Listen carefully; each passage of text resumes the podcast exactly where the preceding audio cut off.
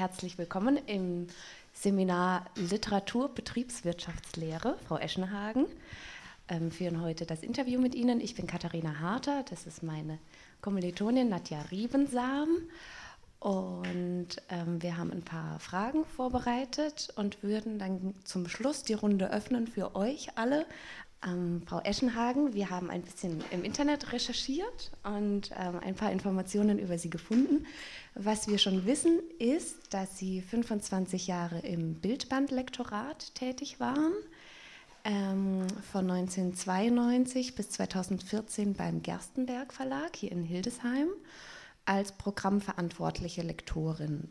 Und heute sind Sie selbstständig als Lektorin und als Übersetzerin tätig und dann habe ich noch gelesen, dass sie auch einmal 1999 und 2000 Leiterin zweier Kurse an der Uni Hannover waren zum Beruf Lektorin oder Lektor, was wir auch ganz interessant finden. Ähm, als Einstiegsfrage würde ich Sie bitten, uns einfach mal zu erzählen, wie es denn dazu gekommen ist, dass Sie Lektorin geworden sind. Ähm, ich habe als Schülerin festgestellt oder mitbekommen, dass man an Texten arbeiten kann. Ähm, vielleicht auch, weil mein Vater Herausgeber einer Zeitschrift war oder Mitherausgeber und fand das immer total spannend, was man mit Texten machen kann, dass man sie nicht einfach so nehmen muss, wie sie sind oder wie sie kommen. Äh, und habe als Schülerin beschlossen, Lektorin werden zu wollen äh, bin aber auf Nummer sicher gegangen und habe parallel zum Studium der Germanistik in Göttingen mich auch ausbilden lassen zur Sprecherzieherin.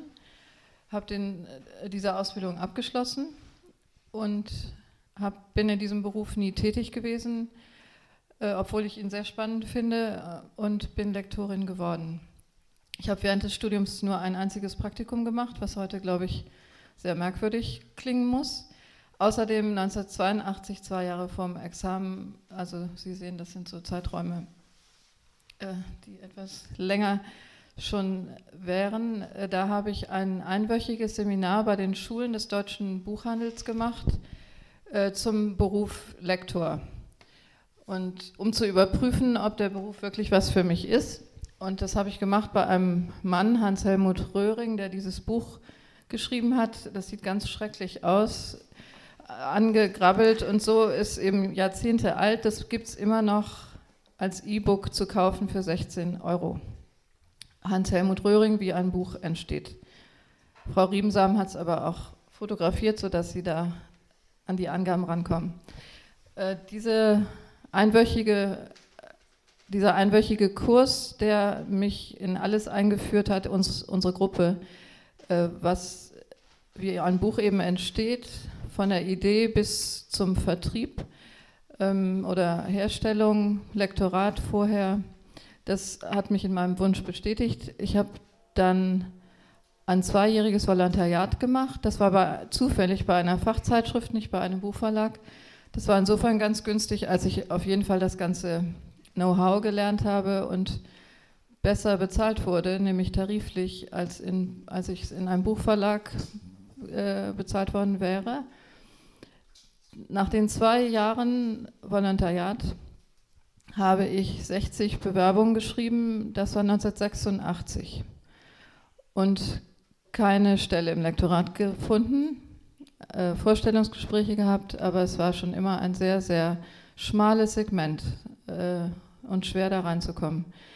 Also ich eine, bin ich an die Uni Paderborn gegangen und habe als wissenschaftliche Mitarbeiterin bei der Erschließung eines spannenden Projekts äh, mitgemacht, die Bibliothek von Corvey.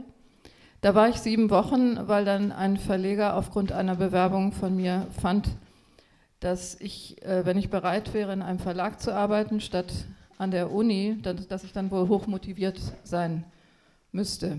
So war es auch und so bin ich dann nach München gekommen. Da war ich mittlerweile schon 30, meine erste Lektoratstelle in München bei einem Reisebildbandverlag. Nach, dafür musste ich von Hannover nach München gehen. Das war damals typisch. München war mit New York die, die beiden waren die größten Verlagsstädte der Welt. Das ist heute etwas anders. Berlin ist wichtig geworden. Äh, ich wollte dann wieder zurück äh, nach, nach Norddeutschland. Das geht unheimlich vielen Lektorinnen so. Ich kenne etliche aus privaten Gründen und habe dann die Stelle bei Gerstenberg genommen und da bin damit hier in der absoluten Provinz gelandet, Verlagsprovinz. Äh, das ist schlecht, weil man sich dann gar nicht mehr verändern kann. Aber ich hatte eine schöne Stelle und hatte die 22 Jahre lang und dann wurde sie gestrichen. Also einmal, dass über mich ziemlich wenig im Internet zu finden ist, hat auch mit mir zu tun. Äh, also ich bin, bin 59 und mir liegt nicht so daran, mich im Internet zu zeigen. Aber ein paar Sachen findet man schon. Ähm, ich habe keine Website. Natürlich haben ganz viele eine Website. Ich habe mir aber sagen lassen, dass es nicht unbedingt so viel bringt. Ähm, jedenfalls glaube ich, für mich bringt es nicht so viel, weil ich eigentlich alles, was alle Aufträge, die ich jetzt bekomme, die äh, bekomme ich über Kontakte, ehemalige Chefs, ehemalige Kolleginnen äh, und so weiter. Und ich glaube, mir würde eine Website nicht so viel bringen. Aber es gibt ganz viele natürlich, die eine Website haben. Ich bin auch durch meine Bildbandarbeit wahnsinnig anspruchsvoll, wie die Ästhetik, wie das auszusehen hätte. Finde viele Websites toll und manche gar nicht. Und das würde mich also eine Menge kosten, weil ich sowas überhaupt nicht selber kann. Und ich nehme mir bisher nicht die Zeit, über den Content mir Gedanken zu machen. Das müsste ich ja schließlich den liefern. Also äh, was daran aber nicht untypisch ist, ist, Lektorinnen und Lektoren stehen per Definition in der zweiten Reihe. Das ist so, es gibt Verlage, die ihre Lektoren im Impressum nennen und gerade die Freiberufler, für die ist das auch sehr wichtig als Arbeitsnachweis. In, beim Bucher Verlag in München, meinem ersten Verlag, wurden wir im Impressum genannt und auch wenn eine freie Lektorin beteiligt war, dann wurden wir beide genannt. Bei Gerstmerk ist es überhaupt nicht üblich. Äh, es gibt auch viele Lektoren, die es gar nicht wollen, weil sie sich nämlich so wenig um die Texte und alles kümmern können, dass sie sich äh, gar nicht unbedingt da wiederfinden möchten im Impressum. Äh, aber für mich ist das jetzt schon richtig anders, mich von der zweiten Reihe als Lektorin, als Übersetzerin nach vorne zu wagen. Ich habe richtig so ein bisschen Schiss, äh, also jetzt erscheint demnächst meine erste literarische Übersetzung. Das ist sowieso ein neues Feld, das mich wahnsinnig reizt. Aber da habe ich schon den Eindruck, ich begebe mich jetzt richtig, also mein Name steht da auf, nicht auf dem Cover, das gibt es ja auch schon und finde ich auch richtig, aber immerhin im Innentitel. Und was passiert da wohl? Fallen da die Leute hinter mir, äh, über mich her, wenn die Übersetzung schlecht ist? aber also das, die Lektoren stehen in der zweiten Reihe und das muss man wissen. Entweder man mag das oder man mag das nicht. Also ich denke, wenn man Journalist sein will, dann hat das auch damit zu tun, dass man sich sehr viel mehr zeigen möchte. Man ist im Hintergrund als Lektorin, man macht wahnsinnig viel und es wird kaum gesehen. Ähm, man sitzt auch zwischen den Stühlen, auch das muss man können. Man sitzt nämlich zwischen Autor, Fotograf auf der einen Seite und dem Verlag auf der anderen. Ich finde, dass Lektoren heute das zu wenig tun. Sie sehen sich nur auf der Seite des Verlages, ihres Arbeitgebers und das finde ich gar nicht richtig. Äh, man ist dafür da, die Bedingungen, die Arbeitsbedingungen und die, die ähm, äh, Honorare und so weiter für die, die den geistigen Inhalt bringen, äh, zu verbessern. Ich habe mich immer so verstanden und auch für Übersetzerinnen und Übersetzer mich sehr eingesetzt bei uns, bei Gerstenberg. Und so, das ist eigentlich die Position zwischen den Stühlen und das mag nicht jeder.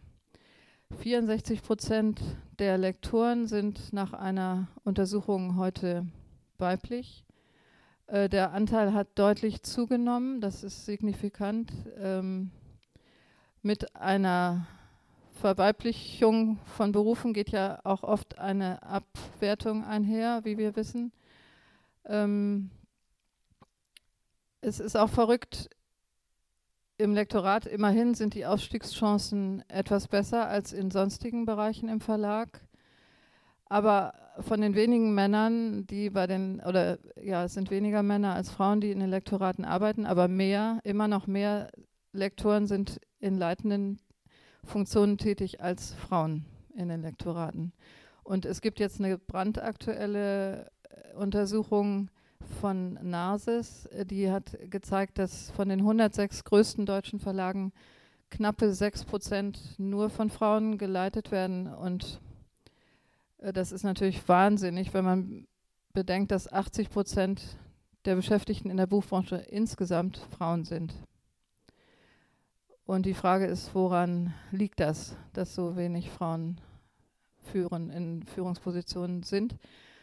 Interessant ist auch, dass man festgestellt hat, die, diese Verlage sind erfolgreicher als die von Männern geführten und äh, die mit gemischter Führung sind erfolgreicher als die nur von Männern geführten. Das ist wirklich spannend.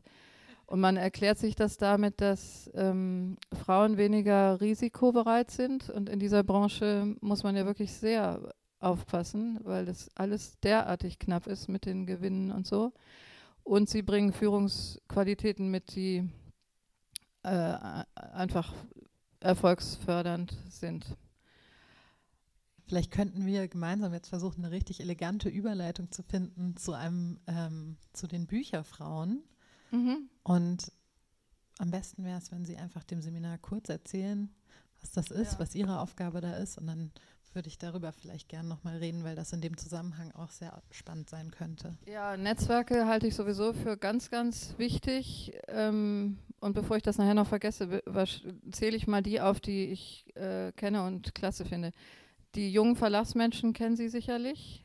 Das ist ein neuerer Zusammenschluss, der sehr aktiv ist und sehr gut und zum Beispiel versucht, äh, dass Praktikanten angemessen bezahlt werden. Seitdem der Mindestlohn eingeführt ist, äh, können die äh, Verlage eher noch weniger Praktikanten äh, nehmen, äh, weil sie nämlich selten mal äh, sie bezahlen. Aber die jungen Verlagsmenschen sind da sehr aktiv und versuchen ganz viel zu arbeiten dafür, dass Praktikanten bezahlt werden, dass Volontäre nicht nur besser an einigermaßen äh, äh, davon leben können, sondern auch, dass die Volontariate den Namen Ausbildung wieder verdienen. Das ist ein ganz, ganz, ganz schlimmes Feld. Ähm, und dann gibt es eben außer dem VDÜ, das ist der tolle Verband der Übersetzer, oder auch dem BDÜ, das sind die Fachübersetzer, und den, dem Verband der freien Lektorinnen und Lektoren, VFLL, auch sehr wichtig, gibt es als am längsten, naja, nicht vom, der VDÜ ist älter, die Bücherfrauen. Die habe ich in München mitgegründet 1990. Äh, und es sind inzwischen ungefähr 900 Frauen in ganz Deutschland. Wir haben dieses äh, blaue Buch da sind wir alle drin mit unseren Kompetenzen, Interessen und so weiter. Äh, viele Register, die, die das Ganze aufschlüsseln, natürlich alles auch online. Wir machen Fortbildung und auch Mentoring-Programme in verschiedenen Städten. Und wir haben damals die Bücherfrauen gegründet in Anlehnung an die äh, WIPs. Das ist eine sehr hübsche äh, Anspielung an die WIPs, die WIPs in England, die Women in Publishing, die gab es schon etwas länger und wir haben die Bücherfrauen gegründet, äh, weil eben wegen dieser äh, komischen, äh, des Widerspruchs, dass die Buchbranche weiblich ist, aber nicht die Führung weiblich. Das ist auch wirklich eine Frage, wie das eigentlich kommt. Es spannendes Ergebnis einer Untersuchung, die die Bücherfrauen 2009 gemacht haben und die äh, professionell gemacht worden ist von einer Frau. Hier ist das alles ähm, zusammengefasst, die Ergebnisse. Ein Ergebnis war, was das ich auch ziemlich erschütternd finde. Äh, Sie wissen ja wahrscheinlich, dass unter den Akademikerinnen äh, der Anteil derer, die Kinder haben, nicht so hoch ist wie in der Gesamtbevölkerung. Der Anteil der Frauen in der Buchbranche äh, mit Kindern ist nochmal halb so hoch. Also ich, ich weiß das nur von unserer Untersuchung, dass 31 Prozent der Frauen in der Buchbranche, die an der Befragung teilgenommen haben, nur Kinder haben. Der Durchschnitt bei den Akademikerinnen ist, glaube ich, bei ungefähr 66 Prozent. Das ist, heißt ja umgekehrt, dass die äh, Schwierigkeiten der Vereinbarkeit von Familie und Beruf eigentlich nicht der Punkt sein können, weswegen Frauen da nicht so in den Führungsetagen zu finden sind. Also fragt man sich, wie kommt es? Das Selbstvertrauen, fehlt das Selbstvertrauen wie überhaupt bei uns in der Gesellschaft noch zu sehr, bei den mittelalten und alten Frauen und bei Ihnen hoffentlich nicht. Äh, ist es das, ähm, wenn es nicht die Vereinbarkeit von Frauen und Familie, von Familie und Beruf ist? Ein Punkt ist vielleicht, ähm, dass man heute jedenfalls in den Verlagen vorwiegend sparen muss und auch Personaleinsparungen vornehmen muss und das ist vielleicht nicht so attraktiv. Und viele Verlagsmenschen und Büchermenschen überhaupt sind inhaltlich so engagiert, dass sie vielleicht keine Lust haben, auf die Arbeit an den Büchern zu verzichten. Eine Frage an, an so Aufgaben. Sie meinten jetzt schon, es gibt Mentoring-Programme von den Bücherfrauen, es gibt ähm, Fortbildungen. Und gibt es auch Bemühungen, Frauen in den Literaturbetrieb zu holen? Oder ähm, geht es bei den Bücherfrauen nur um Frauen, die bereits im Literaturbetrieb tätig sind? Äh, um letzteres. Und zwar da aber, das ist interessant bei den Bücherfrauen, um alle Berufe. Also von der Autorin über die Herstellerin und Vertriebsfrau bis zur Buchhändlerin äh, ein Ergebnis dieser Untersuchung der Bücherfrauen war, ähm, wir produzieren keinen Kaffee mit Millionen Stückzahlen, sondern wir produzieren einzelne von also sehr komplex herzustellende, mit wo unheimlich viel Bü äh, Arbeit drin steckt, Bücher. Und davon drucken wir anfangs 5000, 6000, manchmal 3000. Bestseller sind nicht machbar, behaupte ich. Sie sind nicht planbar. Es gibt immer wieder unglaubliche Überraschungen, macht die Branche auch wahnsinnig spannend. Also wer weiß, wer wusste, dass Elena Ferrante, äh, meine geniale Freundin, ein Bestseller wird, das ist immer wieder nicht planbar und wegen dieser man kann einfach mit Büchern nicht Geld machen, an keiner Stelle. Weder als Autor, es sei denn, man hat einen Bestseller gelandet, noch im Verlag, noch im Buchhandel, im vertreibenden Buchhandel. Man kann einfach in dieser Branche nicht richtig Geld verdienen. Man kann aber etwas mehr Geld verdienen als Hersteller oder Herstellerin, wenn sie also irgendwie sehr starke ästhetische Neigungen, aber vor allem auch technische Neigungen haben, äh, Computer-Know-how als Frau und als Mann werden sie Hersteller. Fand ich immer einen tollen Beruf. Ähm, die sind nicht so, da gibt es nicht so viele Interessenten. Man findet leichter eine Stelle und man verdient besser, weil der Beruf etwas stärker männlich geprägt ist und weil heute technisches Know-how viel höher bewertet wird als anderes Know-how. Aber man weiß auch, Frauen sind nicht so toll im Netzwerken wie Männer. Da haben die Männer irgendwie so Jahrhunderte lange Erfahrung auf dem Buckel, die fehlt uns. Also wir sind vorsichtig darin äh, zu, zu empfehlen, nur weil es eine Bücherfrau ist. Wir wollen immer wissen, ist die denn richtig gut, sonst fällt das auf uns zurück. Solche Gedanken scheinen Männer sich viel weniger zu machen. Also so toll mit dem.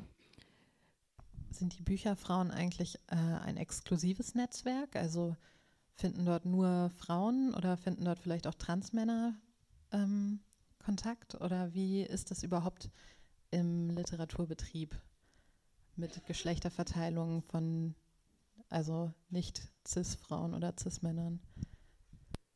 Ähm, keine Ahnung. Weiß Aber bei nicht. den Bücherfrauen Also bei den keine. Bücherfrauen wüsste ich nicht, äh, habe ich nie. Es gab Diskussionen, die ich persönlich absurd fand, äh, ob nicht Männer aufgenommen werden sollten zu den Bücherfrauen. Äh, das fand ich komisch. Äh, ähm, Gab es aber schon auch Diskussionen und ähm, ob Transgender-Männer dazugehören, weiß ich nicht. Also nicht, dass ich wüsste. Ich bin, es gibt immer äh, Vollversammlungen jährlich und ich war auf vielen und äh, wüsste ich jetzt nicht. Aber was waren denn zum Beispiel die ähm, Argumentationen, Männer auch bei den Bücherfrauen aufzunehmen? Äh, das waren diese Diskussionen, die es überhaupt viel gab, dass die also Feministinnen männerfeindlich seien und äh, diese Geschichten, die ich sehr fruchtlos fand. Also wir haben ja gerade die Bücherfrauen gegründet, weil wir dringend ein Netzwerk von Frauen in dieser sogar in dieser Branche brauchten, die so frauendominiert ist, wo aber trotzdem die leitenden Jobs und äh, bei den Männern landen bis heute. Und übrigens gibt es auch bei uns in unserer Bran in dieser Branche diesen Gender Gap in den Gehältern. Das ist absurd, der liegt bei 23 Prozent nach unserer Untersuchung. Ähm, und an sowas allem wollen, müssen wir was ändern. Es ist sogar bei den Übersetzern so, weiß man, dass die männlichen Übersetzer besser äh, bezahlt werden als die Frauen. Die Ursachen können ganz unterschiedliche sein. Immer noch das in den Köpfen derer, der Auftraggeber, dass Männer Familien ernähren und Frauen äh, offenbar nicht. Und oder dass wir, also Frauen verhandeln eigentlich auch sogar mehr um Gehälter, das haben wir auch in unserer Studie rausgekriegt, aber der Erfolg ist nicht unbedingt entsprechend, ist schon ziemlich spannend. Glauben Sie, ähm, dass man diesen Beruf der Lektorin oder des Lektors, dass man das ähm, in, in, einem Studium irgendwie lehren kann, was man dafür braucht, die Kompetenzen. Also es wurde ja jetzt hier in Hildesheim der Masterstudiengang Literarisches Schreiben und Lektorieren eingeführt. Ähm, so aus Ihrer Berufspraxis, was denken Sie, ist das vermittelbar, was, was Sie dann später gemacht haben und gebraucht haben? Äh, ich wusste nicht, dass Lektorieren auch dazu gehört in dem Sinne. Ich glaube schon, dass man Textarbeit lernen kann. Das kann ja auch wahnsinnig Spaß machen. Das kann man ganz bestimmt lernen und auch eben die Schritte, die zum Büchermachen dazugehören, kann man sicherlich gut vermitteln. Klassisch ist ähm, ein Volontariat zu machen, also in der Regel ein Jahr einfach mitzumachen aber das sehe ich inzwischen leider sehr, sehr kritisch. Als ich das gemacht habe vor über 30 Jahren, da wurde ich wirklich noch ausgebildet.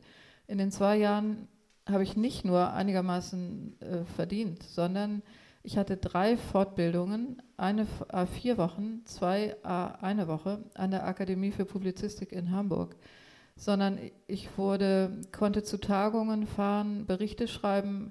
Das, was ich gemacht habe, wurde hat man sich angeguckt. Ich hatte einen für mich zuständigen äh, Redakteur, der sich auch für meine Belange eingesetzt hat. Das war wohl mal selbstverständlich. Das, ähm, und der hat mir Rückmeldung gegeben, was gut war, was schlecht war. Ich habe wirklich was gelernt. Heute ähm, werden eigentlich die Volontärinnen und Volontäre eingesetzt wie billige Arbeitskräfte, also wie Lektoren. Sie finden das oft subjektiv sehr gut, weil sie so viel machen können. Aber ich finde das nicht so gut, weil ihnen die Rückmeldung fehlt und sie wirklich nur ins kalte Wasser geschmissen werden. Man kann schon, äh, wenn man Dinge bespricht, doch einige Fehler vermeiden oder gleich auf einem anderen Niveau anfangen. Und ich finde es einfach auch überhaupt nicht fair, dass die Verlage sich dieser Ausbildungspflicht entziehen. Und das ist deswegen eben, weil es so ist, ein Hauptanliegen dieser jungen Verlagsmenschen daran was zu ändern. Was noch zum Beruf dazugehört als Voraussetzung ist äh, ein sehr gutes Zeitmanagement. Denn man muss bei Büchern Zeiträume überblicken von bis zu einem, also bis zu anderthalb Jahren oder so, aber sicherlich von sechs Monaten. Und da muss man das muss man selber planen können. Auch das war vielleicht für mich ein, bei mir ein Privileg, dass ich das in beiden Verlagen selber konnte. Vielleicht in anderen Häusern wird einem das manchmal aufgedrückt von der Herstellung, aber ich konnte, natürlich war klar, wann wird gedruckt, wann müssen die Daten vorliegen, aber den ganzen Rest konnte ich machen. Äh, auffällig ist, in unserer Studie äh, haben wir herausgefunden, dass es einen ausgesprochenen Woman Drain gibt in der Branche. Also erstaunlich viele Frauen, die angefangen haben in dem Beruf, äh, die dann schon auch irgendwie da reingekommen sind, mehr oder weniger ausgebildet, wenden dem der Branche irgendwann den Rücken zu. Schlimm ist auch, die Tarifbindung ist nur noch in den wenigsten Bundesländern, äh, liegt die vor, in Niedersachsen zum Beispiel nicht. Äh, man hat also keine tariflichen Ansprüche. Und was neu ist gegenüber meiner Generation, die Befristung. Ich habe kürzlich gehört, so eine Gesamterhebung für Deutschland. Es so viele befristete Stellen gibt es gar nicht. Aber im Lektorat ist es heute die Regel, dass befristet eingestellt wird. Und da kann man noch schlechter zum Beispiel Familienplanung machen als wir. Das mag für Sie so weit weg sein, aber ich finde es, also ich finde es wirklich schade, wenn gar keine Kinder mehr geboren werden. Ich finde es wirklich schade, äh, dass, auch in, dass es so erschwert wird. Und es wird ja total erschwert. Dann hat man die erste Stelle mit 30 und die hat man für ein Jahr und weiß nicht, wie es weitergeht. Ähm, Sie hatten vorher das Stichwort gebracht vom Lektor zum Projektmanager, also dass Lektorinnen und Lektoren heutzutage eher Projektmanager sind. Können Sie dazu noch mal ähm, was sagen, was genau das bedeutet? Ähm, das bedeutet, dass die einzelnen Lektoren viel mehr Projekte betreuen müssen als der klassische Lektor. Das bedeutet, dass er sie ganz viele freiberufliche Zuarbeiterinnen organisiert und die Termine überwacht, aber nicht mehr selber an den Texten arbeitet und auch an manch anderem nicht mehr. Also es ist klar, wenn man nicht mehr sechs Titel pro Halbjahr betreut, sondern 15, dann kann man die Texte nicht mehr selber redigieren, sondern dann hat man äh, ganz viele freie Berufler, denen man diese Aufträge gibt und man ist nur noch so die Schaltstelle. Die Titelzahl wird erhöht bei gleichbleibend viel oder noch weniger Personal und dann ist klar, die Freien sind billiger, sind flexibler, also die kann man einsetzen, wie man sie braucht. Und dann äh, haben die Verlage eben nur noch wenige festangestellte Lektoren und behelfen sich mit einem Heer von Freiberuflern.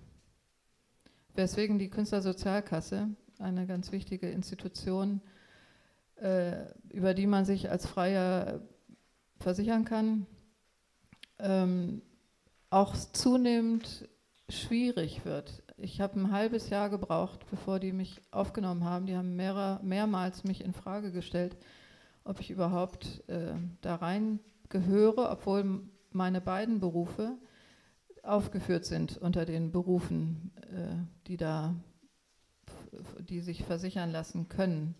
Ist eine ganz wichtige Institution. Man ist über sie krankenversichert und rentenversichert. Aber reinzukommen ist heute schwierig, weil es künstlerische Tätigkeiten sein müssen und alles Mögliche, was man sonst vielleicht noch tut, um nämlich irgendwie zu überleben, äh, da gar nicht gilt. Weswegen ich in meiner Verzweiflung auf den interessanten Verein Freie Wildbahn gekommen bin, der einem wirklich, der dafür gegründet wurde, für solche armen Schweine, die da rein wollen und es nicht ohne weiteres schaffen.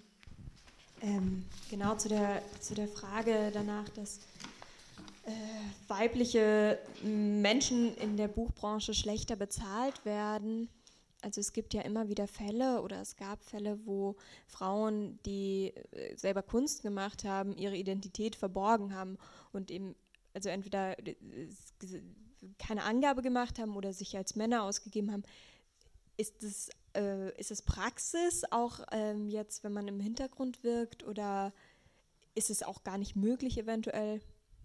Äh, das finde ich auch eine unheimlich spannende Sache. Ich weiß, dass es äh, vor kurzem den Fall gab in England, glaube ich, hat sich eine, hat eine Autorin ihr Manuskript einmal unter ihrem echten weiblichen Namen eingesandt, bei an Verlage gesandt und dann unter männlichem Pseudonym und es ist ganz unfassbar, das Ergebnis. Das war wirklich letztes Jahr oder dieses Jahr, ich glaube letztes, dass äh, sie deutlich, eine deutlich höhere äh, Reaktionsquote überhaupt hatte und auch positiv stärker äh, als Mann, als mit ihrem männlichen Pseudonym.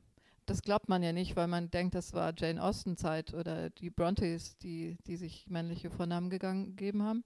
Aber es ist wirklich heute noch so.